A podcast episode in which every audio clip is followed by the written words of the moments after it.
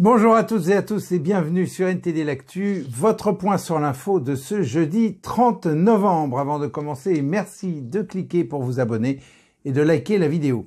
Et on commence cette édition avec un bel hommage à Thomas lors d'un match de rugby à Bordeaux. Les supporters ont entonné un chant patriotique, l'ambiance était à la fois solennelle, digne et chaleureuse et des peines de 6 à 12 mois de prison avec sursis ont été requises contre les organisateurs présumés des manifestations interdites à Sainte-Soline. Cela fait suite à des violents heurts entre environnementalistes et forces de l'ordre. Cette affaire sera certainement observée et mise en comparaison avec celle des militants d'ultra-droite à Romans-sur-Isère qui ont, pour certains, directement été envoyés en prison. Et à propos de l'affaire Moretti, le ministre de la Justice, Éric Dupont-Moretti, jugé pour prise illégale d'intérêt, a été déclaré non coupable et relaxé mercredi à Paris par la Cour de justice de la République. Et il est maintenu au gouvernement. La première ministre Elisabeth Borne a déclaré se réjouir de son maintien, bien que la popularité du personnage reste mitigée. Je vous propose d'écouter à ce sujet un extrait de la dernière émission Nouvel Angle de notre journaliste Laetitia Rodriguez, dans laquelle il est question de la légitimisation progressive de la pédophilie et où l'on évoque justement l'actuel garde des Sceaux qui avait à l'époque réussi dans une plaidoirie à convaincre les juges que l'inceste pouvait être bien vécu pour les filles violées par leur père.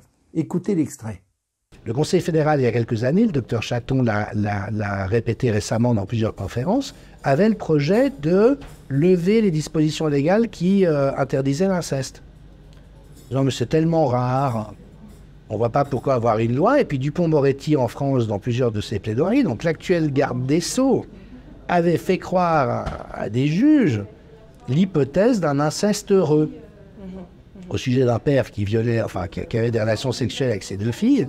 Il avait réussi à convaincre les juges de cela, sauf qu'une des deux filles s'est suicidée quelques mois plus tard. Voilà, vous pouvez retrouver toute l'interview de Jean-Dominique Michel, expert en anthropologie médicale et philosophie de la médecine, en cliquant sur le lien qui se trouve épinglé dans les commentaires sous la vidéo. Et à Lyon, un individu a été interpellé en pleine rue en possession d'un fusil à pompe. Il avait aussi du cannabis et de la cocaïne. Il a écopé d'une peine de prison de 12 mois dans le cadre d'une comparution immédiate. Et je laisse maintenant la parole à Anthony. Anthony qui va revenir sur l'épidémie. Anthony, c'est à vous.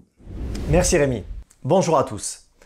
Une nouvelle préoccupante est tombée ce mercredi 29 novembre. En effet, la Direction générale de la santé a lancé une alerte sur une recrudescence inhabituelle des cas d'infection respiratoire à Mycoplasma pneumoniae en France.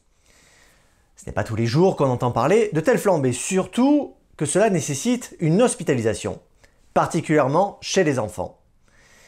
Comme nous l'évoquions un peu plus tôt cette semaine, l'OMS s'est également inquiété, à juste titre, d'une augmentation des maladies respiratoires en Chine.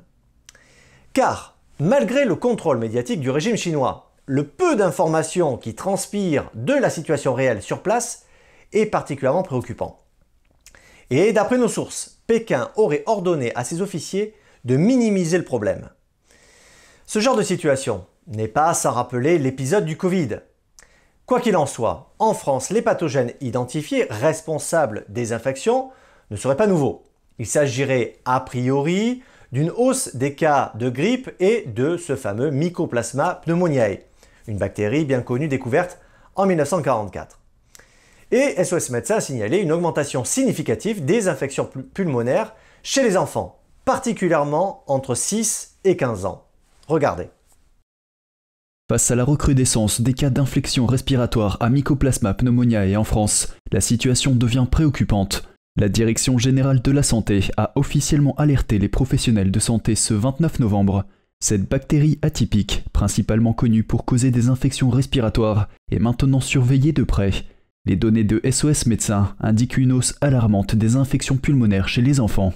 En l'espace d'une semaine, du 13 au 19 novembre, les consultations pour pneumopathie ont augmenté de 36% chez les moins de 15 ans, et les passages aux urgences ont augmenté de 28%. La bactérie est fréquente chez les enfants de plus de 4 ans et les jeunes adultes. D'ordinaire, la majorité des cas sont bénins et guérissent spontanément. La transmission interhumaine se fait par les gouttelettes et l'incubation varie de 1 à 3 semaines.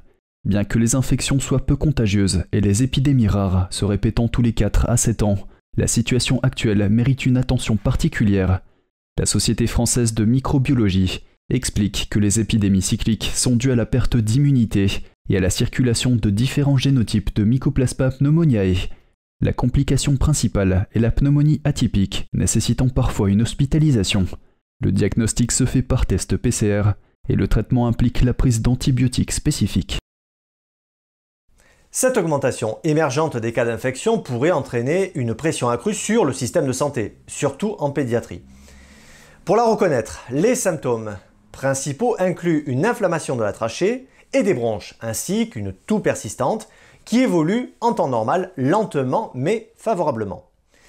Cette recrudescence soulève également des questions sur les pratiques de prévention et de contrôle des infections respiratoires, surtout dans les écoles et les collectivités. Car comme on dit, mieux vaut prévenir que guérir. Et pour renforcer son immunité, rien de tel qu'un retour à la nature. Alors pensez par exemple à aérer vos lieux de vie, sortir, prendre de l'air frais, et pensez à vous exposer au soleil quand il y en a pour faire le plein de vitamine D. Ce sont sans doute des lieux communs, mais il semble qu'on a eu tendance à l'oublier avec le Covid, et qui sait, peut-être à tort. Prenez soin de vous et de vos proches. Rémi, c'est tout pour moi. Merci Anthony. Et aux États-Unis maintenant, l'ancien secrétaire d'État Henry Kissinger est décédé à l'âge de 100 ans. Il a occupé un rôle clé dans la politique étrangère américaine aux côtés des présidents Nixon et Ford. Il a été un architecte majeur des relations internationales, notamment dans l'ouverture des liens entre les États-Unis et la Chine, les pourparlers sur le contrôle des armements et les accords de paix de Paris mettant fin à la guerre du Vietnam. Sa carrière a suscité à la fois louanges et critiques en raison de son soutien à des régimes controversés. Son héritage diplomatique perdure malgré son décès. Et à Jérusalem, deux terroristes ont ouvert le feu en pleine rue, faisant au moins trois morts et treize blessés. L'un des terroristes était armé d'un M16 et l'autre d'un pistolet. Ils sont arrivés en voiture de Jérusalem-Est et ont ouvert le feu sur les gens qui attendaient devant un arrêt de bus. Ils ont été ensuite neutralisés par deux soldats en permission et un civil. Et la trêve a été reconduite in extremis pour 24 heures ce matin à 6h45, soit un quart d'heure avant la deadline qui aurait sonné la reprise des hostilités à 7 heures. Aujourd'hui, huit otages doivent être libérés et trois corps rendus par le Hamas dans la soirée. Et on passe aux actualités sur la Chine maintenant avec Vladia. Vladia, c'est à vous, on vous écoute. Merci Rémi, bonjour à tous. Aujourd'hui, focus sur une conférence organisée par TAFO, une organisation créée pour alerter au sujet des prélèvements forcés d'organes en Chine. Le sujet n'est pas très drôle, je sais. Le maire d'Adg a eu la gentillesse de mettre à disposition une salle pour accueillir la conférence. Comme beaucoup de Français, euh, je ne connaissais pas, je n'avais pas connaissance, peut-être parce que je m'y étais pas suffisamment intéressé, euh, de, ces persécutions que, subissent des citoyens euh, chinois. La Chine est un grand pays, mais la Chine aussi peut-être cache beaucoup de choses. Et donc nous nous devons de, révéler la vérité au, au, nom de cette humanité, voilà, qui nous anime à tous. Plusieurs intervenants se sont exprimés, dont deux pratiquants de Falun Dafa qui ont été persécutés par le régime communiste. Un intervenant a expliqué comment il a survécu à la torture en Chine. Son histoire a touché beaucoup de monde. Un autre intervenant demande la libération de ses parents, toujours emprisonnés dans la Chine de Xi Jinping. Ciblé par une campagne politique du régime, tous les moyens ont été employés contre les pratiquants. Torture, lavage de cerveau, persécution financière, jusqu'au meurtre par prélèvement forcé d'organes. Le leader du PCC de l'époque, Jiang Zemin, a estimé qu'un mouvement spirituel si populaire et suivi par plusieurs millions de personnes faisait de l'ombre à son pouvoir et pourrait remettre en question l'idéologie athée du régime. Il a lancé la persécution contre le Falun Dafa en 1999. Du jour au lendemain, cette pratique est devenue la cible de l'immense machine de propagande du régime. Les valeurs fondamentales de la pratique, la vérité, la compassion et la tolérance, ont été reniées par le PCC, aussi invraisemblable que cela puisse paraître. Le régime estime que ces valeurs ne servent pas son idéologie de lutte et pourraient l'empêcher de diriger son contrôle. Donc il réprime les valeurs traditionnelles en ne gardant que l'apparence superficielle du patrimoine culturel pour se donner une bonne image. Ce sont des gens véritablement innocents, au même titre que vous et moi, qui sont la cible de cette persécution atroce. Aujourd'hui, c'est le Falun Gong. Demain, qui sera visé? Un technicien présent à la conférence a accepté de nous faire part de ses impressions. Euh, j'ai été euh, touché par, par, leur courage, leur force, euh, leur fait d'être euh, droit par rapport à tout ça, enfin, je, sais pas, je, pense que nous, occidentaux, il nous arriverait la moitié de ce qui leur est arrivé, on serait effondrés, quoi.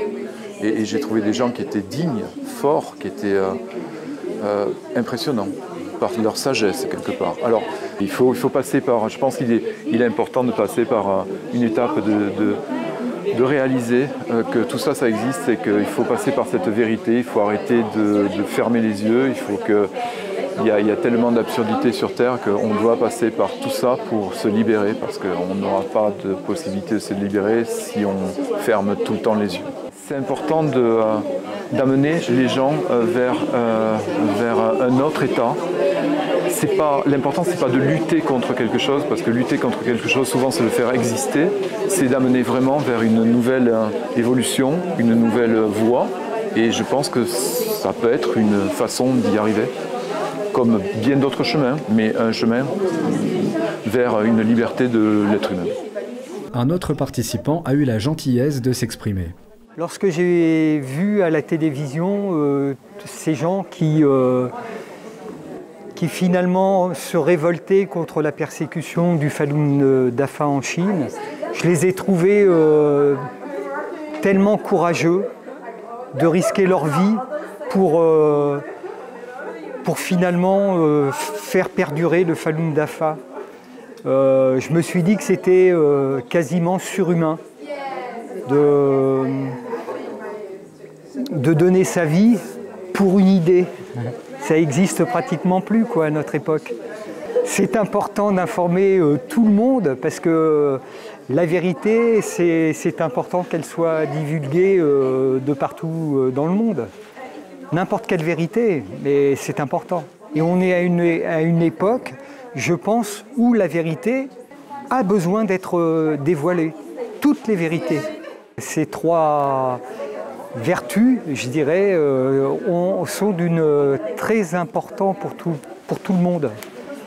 Comme l'amour, euh, comme, bah, comme la vérité, hein, c'est aussi important. Et ces trois, la bienveillance, la bonté et la patience, hein, c'est ça. Hein. Oui, c'est des, des, qualités euh, très importantes à développer en soi.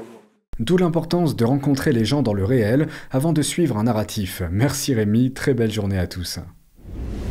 Merci Vladia et on conclut cette édition avec une invitation à écouter ou lire l'histoire d'une sainte chrétienne sur Vision Times. Sainte Procule est née dans une famille noble de l'Allier Bien qu'élevée dans la richesse et les grandeurs, elle préférait se rendre à l'église plutôt que de profiter des plaisirs mondains.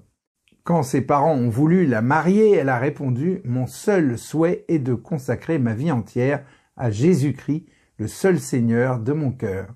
Ses parents ont insisté pour la marier malgré son vœu, et elle s'est enfuie après avoir été guidée par une voix. Elle s'est réfugiée dans une grotte où elle a passé la plus grande partie de son temps en prière et en méditation, évitant tout contact avec le monde extérieur. Furieux de son refus, son prétendant lui a coupé la tête avec son épée après l'avoir retrouvée. Mais la sainte femme s'est miraculeusement relevée, a pris sa tête entre ses mains et a commencé à marcher vers la ville de Ghana. Son prétendant a imploré son pardon et a fini sa vie dans la prière. Et c'est tout pour aujourd'hui. Merci à toutes et à tous d'avoir suivi ce journal. On se retrouve demain à 13h pour une nouvelle édition de NTD L'Actu. Très bon après-midi. À demain.